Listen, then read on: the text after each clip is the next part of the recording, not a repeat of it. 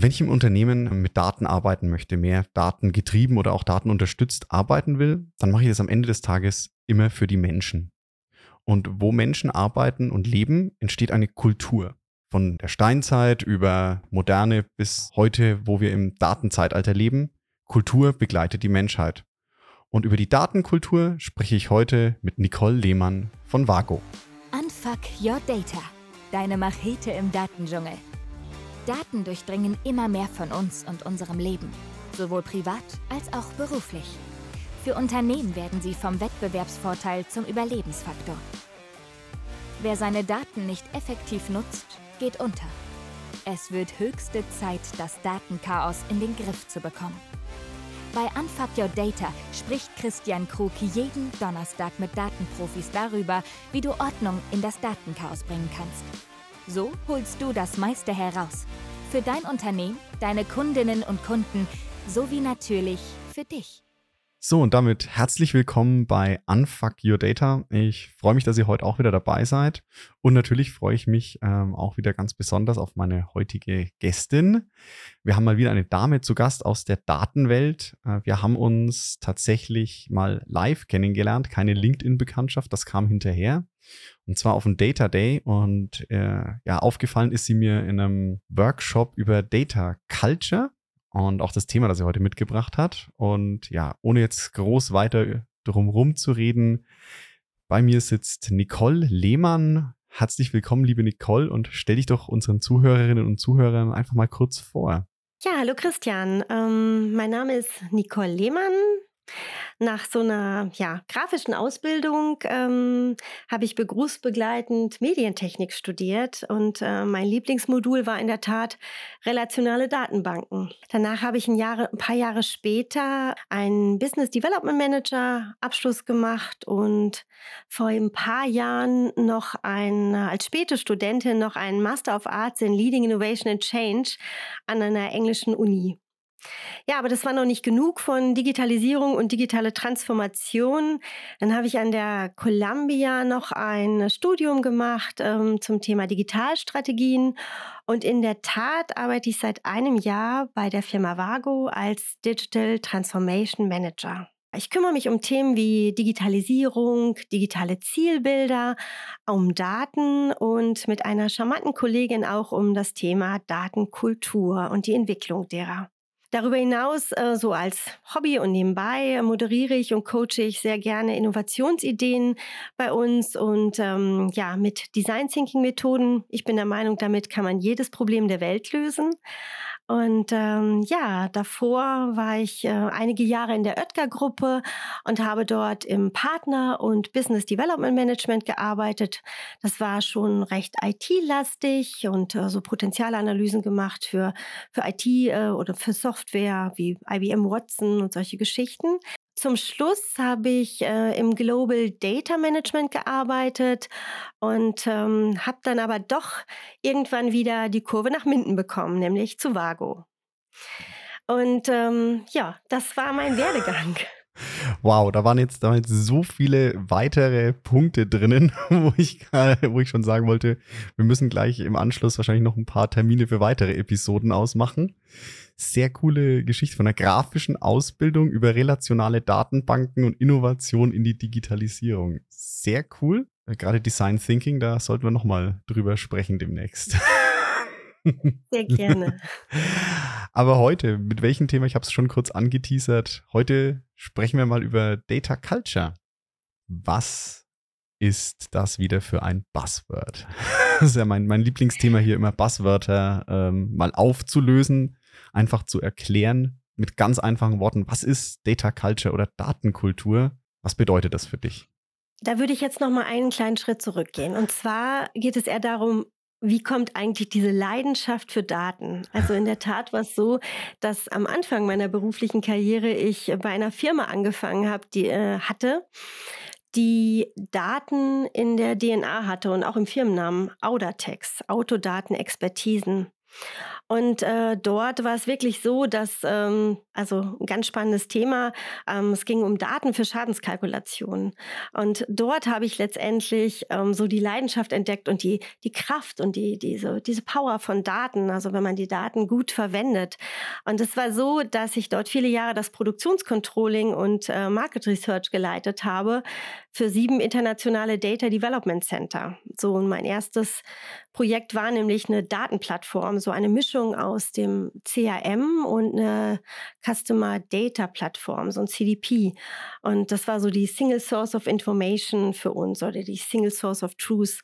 Und ähm, das hat mich die ganze Zeit so begeistert, dass man wirklich ähm, diese Daten so, so wundervoll verwenden kann. Und hier kommt auch diese, diese, diese Mischung, dass ich es liebe, mit Daten zu arbeiten, nämlich weil es zwei Elemente in sich hat. Einmal das klare, diese strukturierte, klare Arbeitsweise, Disziplin. Ja. Auf der anderen Seite aber auch diese Kreativität, dieses Wilde, diese Innovation, indem man auch mal sagt, okay, ich visualisiere die Daten, ich, ich verknüpfe sie mit Informationen und ähm, betreibe dann halt ein sehr gutes Storytelling für Daten.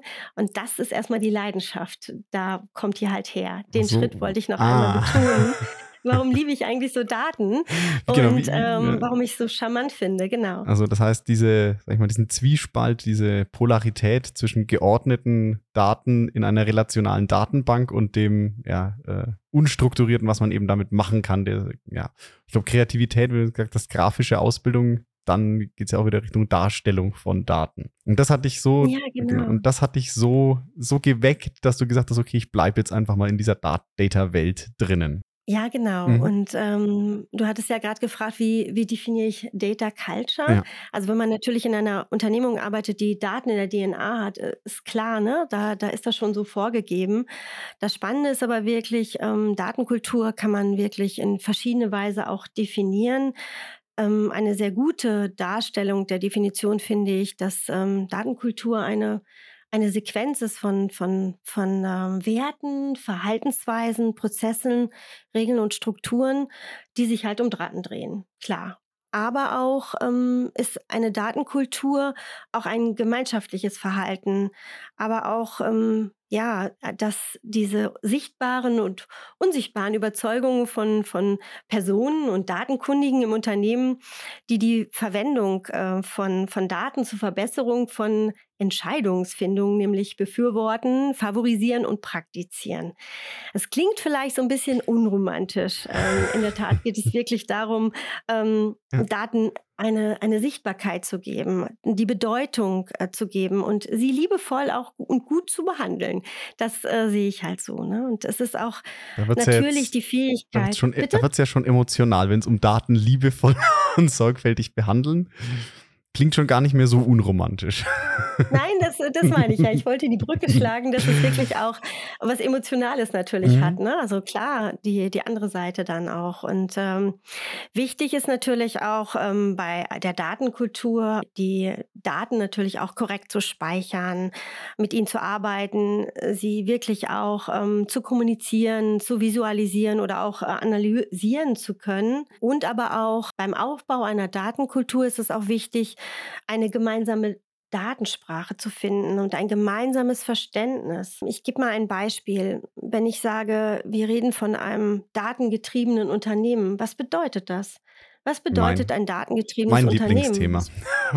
genau, das macht erstmal total Angst, weil ich sage, okay, ja, sind wir jetzt nur noch auf Daten ausgerichtet oder nutzen wir nur noch für unsere Entscheidungen ja, Daten und sind wir nur noch datengetrieben? Was ist mit meinem Bauchgefühl?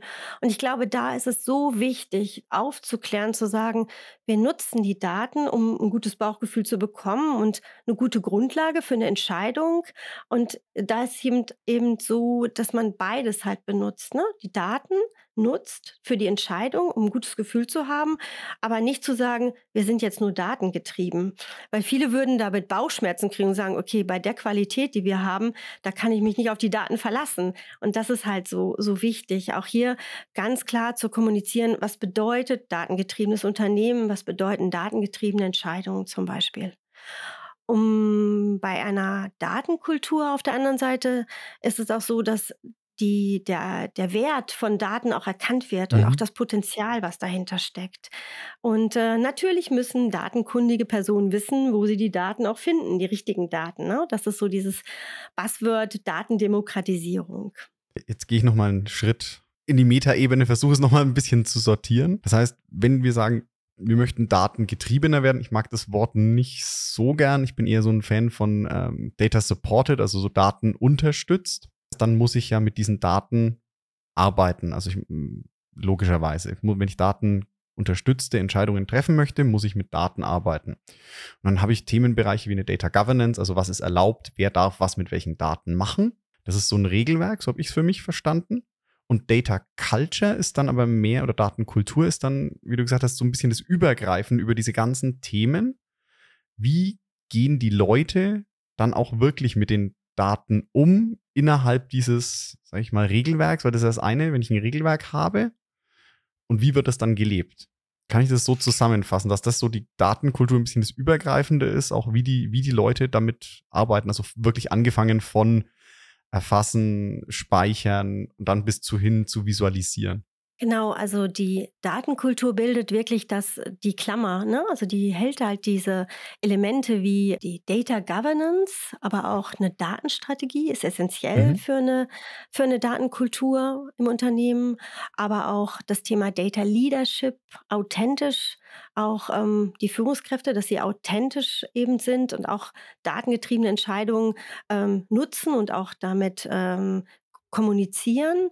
Dann hast du natürlich auch die Elemente, ähm, du kommunizierst ganz klar, ähm, der Bereich Data Communication, du sagst, okay, wir nutzen Daten intern wie auch extern, wir, wir propagieren das, wir unterstützen zum Beispiel auch ähm, den Austausch innerhalb der Unternehmung ähm, zum Thema ähm, mit, mit Data Roundtables äh, und forcieren das Ganze. Also es gibt verschiedene Elemente und die Data Culture bildet halt da ähm, die Klammer, also drumrum, also das gesamte Rahmenwerk. Dankeschön. Jetzt kann ich es ein bisschen besser ja, geistig visualisieren.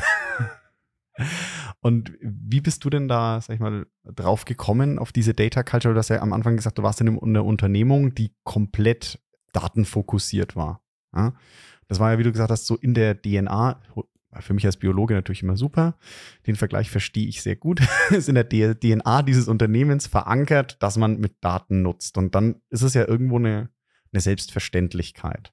Und wie, wie bist du mal darauf aufmerksam geworden, dass es vielleicht nicht, nicht überall so ist oder dass es eine Rolle spielt? Also wie ist dir das Thema Data Culture wichtig geworden?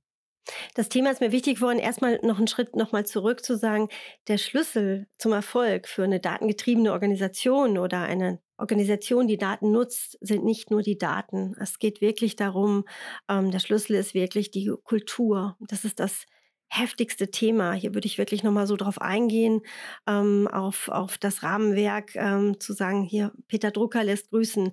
Die Kultur ist die ja, Strategie zum Frühstück und Mhm. Wahrscheinlich bei der Datenkultur zum Mittagessen und auch zum Abendessen. Also wenn ich die Menschen nicht mitnehme, ähm, dann, dann kann ich tolle Datenstrategien entwickeln, aber es funktioniert halt nicht. Ich kann auch die tollen Datentools haben, wie ein Data-Katalog. Wenn sie aber keiner nutzt, bringt mir das halt auch nichts. Und das ist halt so wichtig. Äh, und es ist aktueller denn je, sich mit dem Thema Kultur von einer Datenstrategie äh, zu beschäftigen. Aber Kultur ist aber auch nichts, was man so direkt ändern kann. Es ist halt wirklich so ein, so ein, keine Hürde, es ist eher so ein Handlungsrahmen. Und das ist meine Meinung, dass es so wichtig ist, wenn man nachhaltig Nutzen aus Daten ziehen möchte, muss man sich halt diesem entsprechenden Handlungsrahmen stellen und sagen, ja, wir, wir sehen das, wir wollen das weiterentwickeln und das hat halt einen Mehrwert. Und ähm, darum ist mir das so wichtig.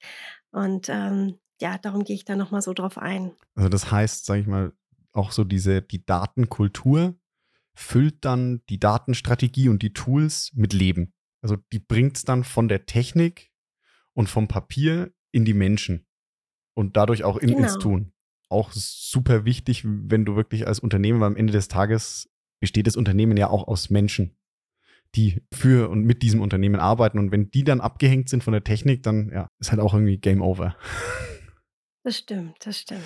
Jetzt hast du gesagt, so schön, du kannst diese Datenkultur ja nicht von einem Tag auf den anderen direkt mal umkippen. Jetzt sagen wir bei einer Systemumstellung, wenn du sagst, ich gehe von Server A auf Server B oder von Technik A auf Technik B, dann nehme ich irgendwann einen Hebel, leg den um und sage, okay, jetzt läuft es auf A, nicht mehr auf A, sondern auf B. Aber du hast ja auch so schön gesagt, bei Menschen funktioniert das halt eher nicht. Ich kann nicht sagen, ich pol die Menschen jetzt mal äh, um innerhalb von 180, äh, um 180 Grad drehen die sich, arbeiten von quasi nicht datengestützt zu komplett datengestützt. Aber wie kann ich es denn angehen? Ähm, diese Datenkultur, weil es ist ja doch ein Change-Prozess. Ja, ähm, wir haben uns dem Thema auch gestellt äh, bei Vago und haben gesagt, okay, vor einem Jahr haben wir die Date, den Data Roundtable gegründet und haben angefangen, uns über Daten ähm, Themen auszutauschen. In verschiedenen Bereichen entstehen auch unterschiedliche Dateninitiativen, natürlich auch, ist klar. Und hier haben wir wirklich auch die Transparenz gefördert, den Austausch gefördert, haben angefangen, auch ein Data Glossary gemeinsam zu entwickeln. Das schließen wir jetzt demnächst ab, das Projekt, so als erstes Artefakt Klingt auch. Echt cool. Und das ist halt ähm, so wichtig, auch immer wieder mal darüber zu diskutieren. Jeder berichtet und diesen regelmäßigen Austausch. Ganz wichtig ist aber auch ein sehr gutes Stakeholder-Management, wirklich alle abzuholen, auch zu erzählen, was haben wir vor, äh, für das Thema zu begeistern. Guck mal, wie wertvoll das ist, was können wir damit erreichen. Und auf jeden Fall würde ich auch niemals ein Datenstrategie-Projekt oder eine Initiative ohne das Thema Datenkultur starten. Also es geht wirklich darum, zuallererst ähm, eine gemeinsame Datensprache zu entwickeln, ähm, zu schauen, wo gibt es schon Dateninitiativen, die auch zu achten und auch die Erfahrungen und die Learnings mitzunehmen. Und ähm, auf jeden Fall sollte auch so eine gute Dateninitiative immer so einen dynamischen Anwendungsfall haben. Also das heißt auch, äh, ein, ein, ein Use-Case-Ansatz sollte wirklich, äh, macht es konkret und zeigt auch wirklich, wie, wie, wie da der Return on Invest ist. Ne? Wenn man so kleine, ja. schnelle Datenprojekte startet, dann ist das auch mal total gut und kann von diesen kleinen Leuchttürmen dann auch berichten und sagen, schaut doch mal, das hat doch super funktioniert. Und das ist doch ein Erfolg. Also dieses, äh, fast schon klassische, ähm, diese kleinen Erfolge oder wenn du intern irgendwelche Vorreiter hast, jetzt sag ich mal, Fach, der eine Fachbereich hat damit angefangen und berichtet dann drüber total äh, erfolgreich, wie, wie super das Projekt war, wie seine Arbeit erleichtert wurde äh, und die Leute jetzt halt viel, sag ich mal, mehr Zeit haben, sich auf die Aufgaben, auf diese Bock haben zu konzentrieren als auf irgendwelche, ja, klassisch Excel-Listen pflegen und so genau. dann halt einfach das Projekt hoch zu skalieren. Jetzt mal so, wir haben es ja quasi fast schon so ein bisschen beantwortet, aber nochmal äh, ganz konkret, hast du es auch mal irgendwo in deinem ja, deiner Historie erlebt, dass dieses Data Culture Thema einfach mal nicht beachtet wurde oder dass es einfach irgendwie mal schief ging? Also was, was passiert jetzt, wenn ich sage, okay, ich mache jetzt meine Datenstrategie ohne und meine ja, Technik einfach ohne auf die Kultur zu achten? In der ehemaligen Firma, wo ich gearbeitet habe, war das immer ähm, klar ne? und logisch. Also wir haben halt eine Datenstrategie aufgesetzt und wir haben gar nicht das Wort Datenstrategie verwendet. Wir haben dann Data Pipelines aufgesetzt und es war irgendwie total logisch. Und ich glaube, das ist das größte Learning, dass dieses, diese Annahme, das muss ja überall so sein, man muss das einfach zurücknehmen und sagen, und auch achten, dass in verschiedenen ähm, Unternehmen halt es nicht so ist.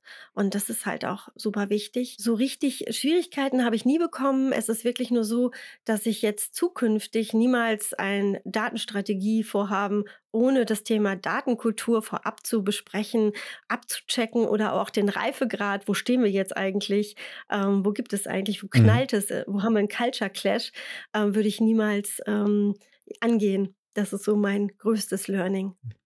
Danke dir. Jetzt hast du noch eins gesagt, diesen, diesen Reifegrad ähm, ermitteln. Das heißt, hast du irgendwelche, sagen wir mal, Best Practices oder Frameworks, wo du im Bereich Data Culture arbeitest oder die du, die, sagen wir, auch hier empfehlen würdest? Ja, es gibt ähm, zum einen ein sehr gutes Rahmenwerk von der Firma Bark, also die, ähm, das Data Culture Framework, Mhm. was ich wirklich empfehle. Es gibt dort äh, sechs Elemente, die ähm, das Thema Data Culture umschließen, wobei die Data Strategy, Data Leadership und Data Governance so den, die, die Facilitator sind, also die, die Unterstützer, Mhm. die die Rahmen vorgeben. Und ähm, Data Literacy, also die Datenkompetenz und den Zugang zu Daten und die Kommunikation, das sind dann so eher die Enabler. Und ähm, dieses ähm, Framework finde ich wirklich äh, genial. Die haben das ähm, sehr schön in einer Survey äh, entwickelt und ausgearbeitet und man kann wirklich schon den Maßnahmenplan pro ähm, Element sehr gut äh, nehmen und adaptieren und für sich vielleicht im Unternehmen anpassen. Das ist so das eine sehr strukturierte und du weißt, es gibt ja immer zwei Seiten und das ganz Kreative, genau, ist, das Kreative mhm. ist, ähm, ist ähm, ein, ähm, das Seerosenmodell von Edgar Schein. Ich weiß nicht, kennst du das? Äh, ich kenne Edgar Schein, habe ich gehört, als den äh, Change Guru, würde ich jetzt mal sagen. Also kann ich so, äh, du nickst, also die, die, die Zuhörerinnen ja. hören es nicht. Nicole nickt, also mit äh, Edgar Schein als ähm, Change Guru, Change Management Koryphäe liege ich nicht ganz falsch, aber das Seerosenmodell von ihm kenne ich jetzt nicht. Genau, also das ist wirklich auch so dieses äh, Kreative bei dem Fall, um eine Data Culture vielleicht auch mal zu messen im Unternehmen. Wo stehen wir gerade? Es ist so, ähm, Ed Schein war ein, in der Tat ein Sozialwissenschaftler und Professor am MIT. Er, hat, äh, er ist auch der Mitbegründer der Organisationsentwicklung und ähm, hat ein sehr schönes Buch auch geschrieben. Das ist jetzt noch nicht mein Buchtipp, aber ähm, das heißt Organizational Culture and Leadership. Kann ich wirklich empfehlen. Und ähm, ja, das hatte ich im, in meinem Studium, in meinem Masterstudium, war das auf jeden Fall ein Modul. Es war heftig, Organisationskultur. Ich habe das wirklich unterschätzt und im Nachhinein so viel gelernt. Aber es ist auch so, ähm, Edgar Schein hat die Organisationskultur mhm. wie eine Seerose verglichen, hat gesagt, ähm, und man kann ja sagen, die Datenkultur ist immer Teil einer Unternehmenskultur.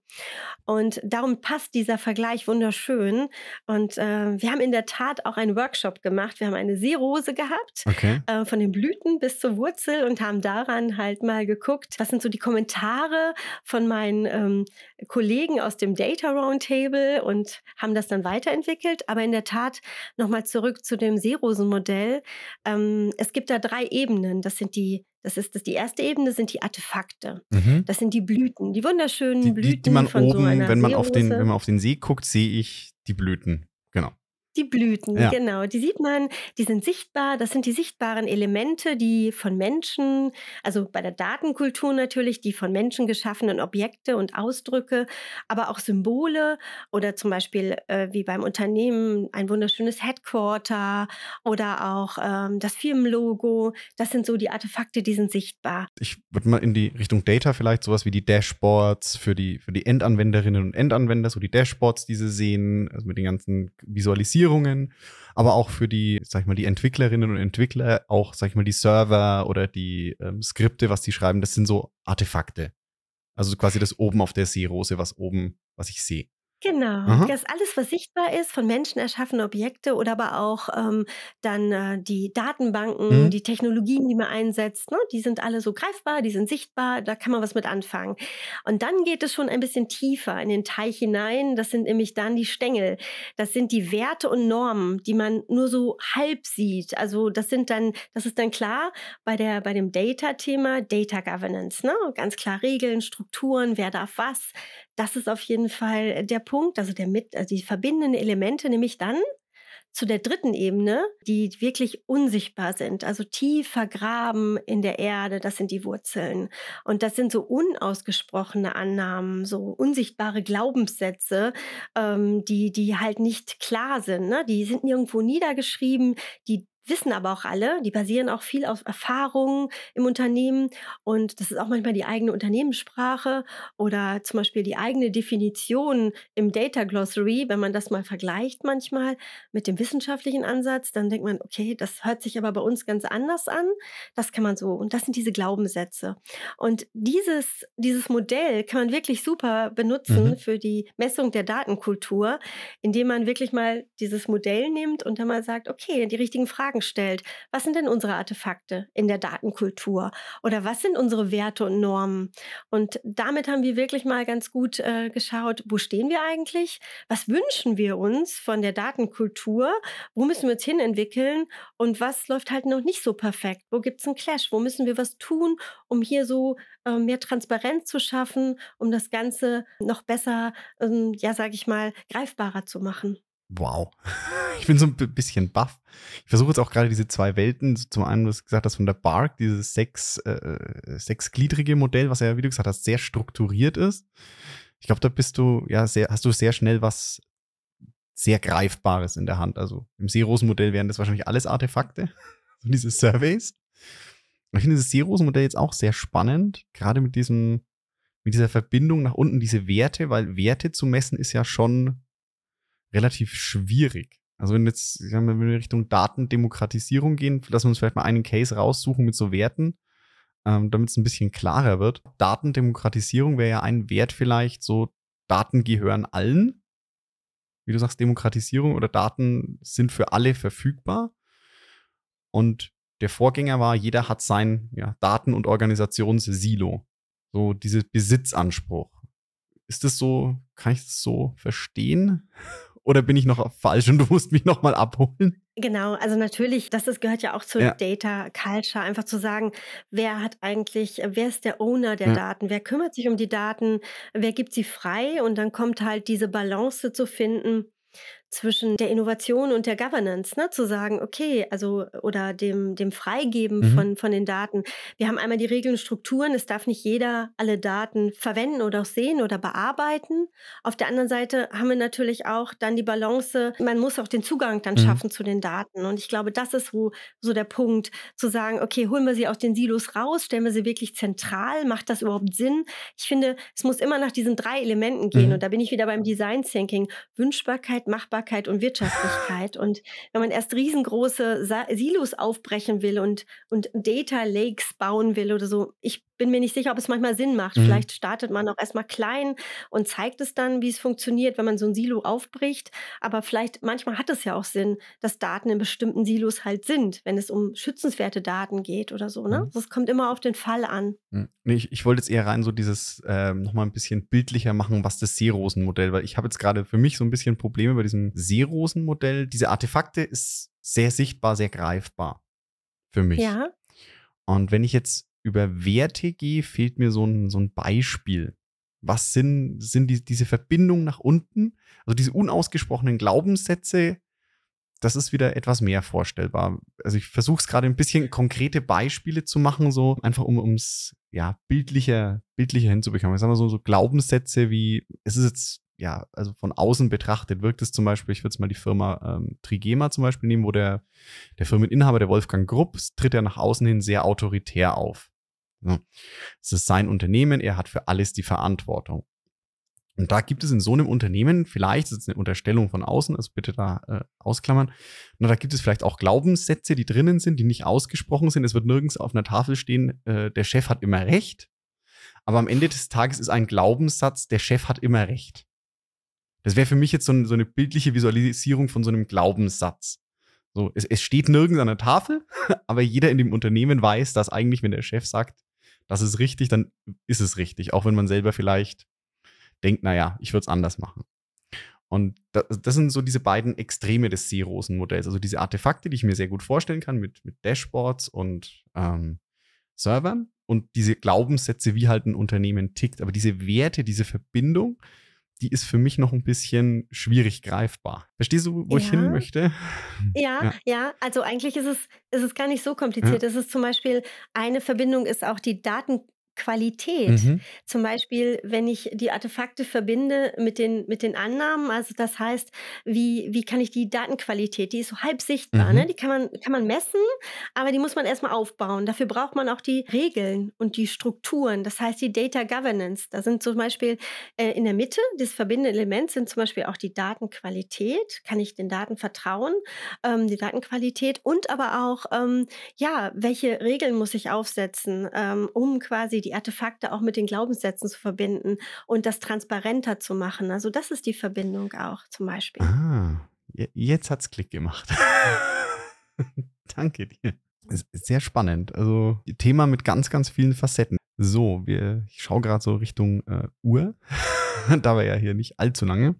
Ähm, aber für mich vielleicht noch so die Frage, gibt es irgendwas, was du den Zuhörerinnen und Zuhörern zum Thema Data Culture unbedingt noch mit auf den Weg geben möchtest? Sich bewusst zu werden, dass man das nicht unterschätzen sollte, wenn man eine Dateninitiative startet, ähm, sich wirklich eine Gruppe zu nehmen und mal äh, zu schauen, wo, wo stehen wir eigentlich? Haben wir eine Datenkultur? Dann aber auch die, diese ganzen Elemente vielleicht auch ruhig mal vorzunehmen und sagen, okay, passt das zu uns? Wir haben zum Beispiel dieses Bark-Modell auch mal gechallenged und haben geguckt, passt das? Mhm. Finde ich das wieder? Und das haben wir wiedergefunden in unseren, ähm, unserem Workshop aus dem, aus dem Seerosen-Modell. Das fand ich auch mal ganz gut, weil ich glaube, man kann Rahmenwerke verwenden von außen, finde ich immer super, aber es muss auch zum Unternehmen passen. Und ich glaube, das ist auch ganz wichtig, dann auch zu spüren. Ne? Man kann es nicht einfach aufstülpen, sondern sagen, passt das halt zu meinem Unternehmen? Kann ich das verwenden? Das würde ich nehmen. Und ähm, ja, ein großes Learning ist auch auf jeden Fall immer eine saubere Datenmenge. dass äh, immer, wenn, bevor man irgendeine Analyse startet, immer gucken, dass die Datenqualität gut ist. Ne? Das verbindet auch das Ganze. Dann kriegt man auch ähm, eine gute Analyse hin oder dann lieber keine Daten als schlechte Daten. Das ist aber jetzt so ein internes Learning und so ein, mhm. so ein, ähm, okay, ja, so ein Running Gag in meinem alten Team gewesen, immer eine saubere Datenmenge. Ja, das ist ganz spannend, weil meine Erfahrung da ist, oft fällt erst, wenn du nachguckst, also wenn du versuchst, Analysen zu machen, fällt, fallen oft erst Probleme in der Datenqualität überhaupt auf. Das ist so, was ich jetzt gelernt habe, dass äh, man denkt oft so, ja, okay, klar, die Daten müssen ja da sein, da ist alles im System, ich kann das jetzt äh, easy peasy auswerten. Und auf einmal fällt auf, naja, so gut sind die Daten jetzt dann doch nicht. Und erst dadurch, dass es mal ausgewertet und messbar und sichtbar gemacht wird, fällt auf, wo eigentlich in der Datenqualität Lücken sind. Und das ist ja das Charmante, zum Beispiel auch bei so einem Datenstrategieansatz zu sagen, wir fangen mal an mit so einem kleinen ja. Use Case und spiegeln das dann zurück, ne, von der Datenqualität her und analysieren halt und, und können daran lernen. Ja. Das ist halt das Wichtigste. Und ich glaube, das ist auch das, das was ich auch nochmal vielleicht noch zusätzlich mitgeben würde, auch mal einfach anzufangen und mal ganz pragmatisch und nicht ein riesen Modell zu bauen, Datenstrategie, Datenkultur, sondern ja. wirklich erstmal nur ganz klein anzufangen und zu gucken, wie es sich entwickelt. Rennst und das ist, da, ich glaube, auch ein Running Gag, aber es ist wirklich so. Da rennst du bei mir ja offene Türen ein.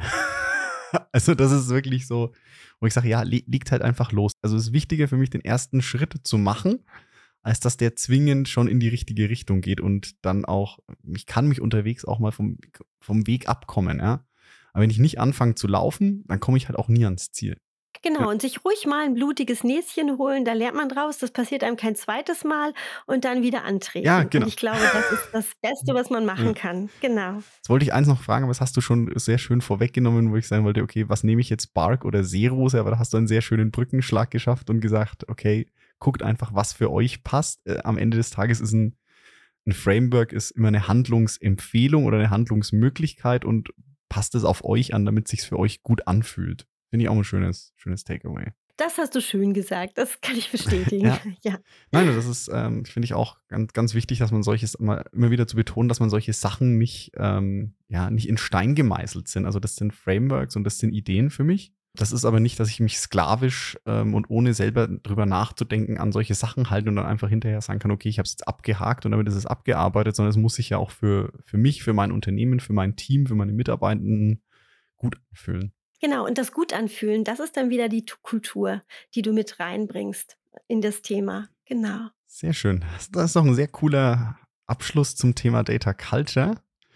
Und jetzt, liebe Nicole, darfst du dich natürlich wie jeder Gast und jede Gästin nochmal zwei Fragen stellen. Ähm, da du ja schon ein paar Episoden gehört hast, konntest du dich vorbereiten.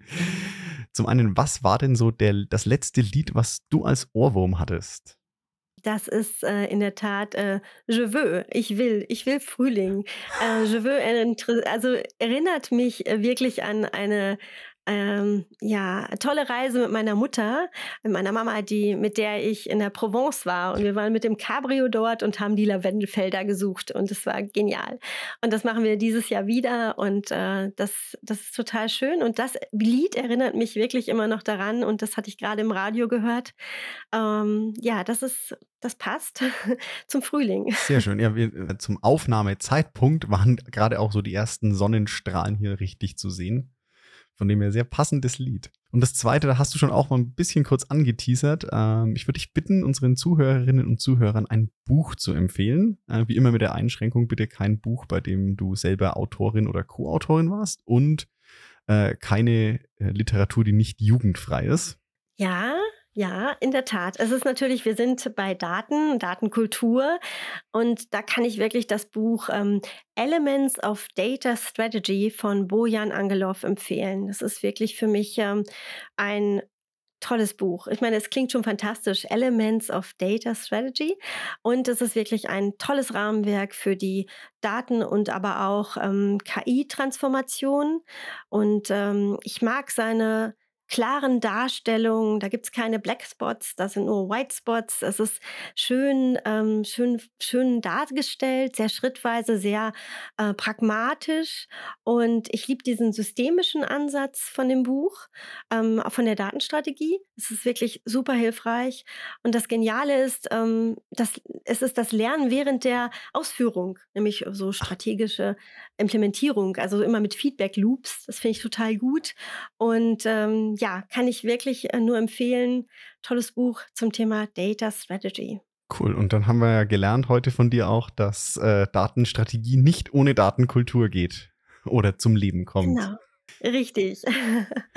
Dann, liebe Nicole, herzlichen Dank, äh, dass du heute da warst. Ähm, ja, und dir die Zeit genommen hast für das Gespräch. Ähm, und ja, vielen Dank allen Zuhörerinnen und Zuhörern auch, dass ihr heute wieder eingeschaltet habt. Wenn euch die Folge gefallen hat und ihr noch mehr zum Thema Data Culture wissen wollt, Nicole ist auch auf LinkedIn, genau wie ich. Kommt einfach gern auf uns zu. Ansonsten, ja, genau. Wie immer, bitte fleißig abonnieren und Feedback. Ich freue mich immer über jeden, der mir sagt, was ich hier noch besser machen kann. Und dann war es das für heute. Herzlichen Dank und bis nächste Woche.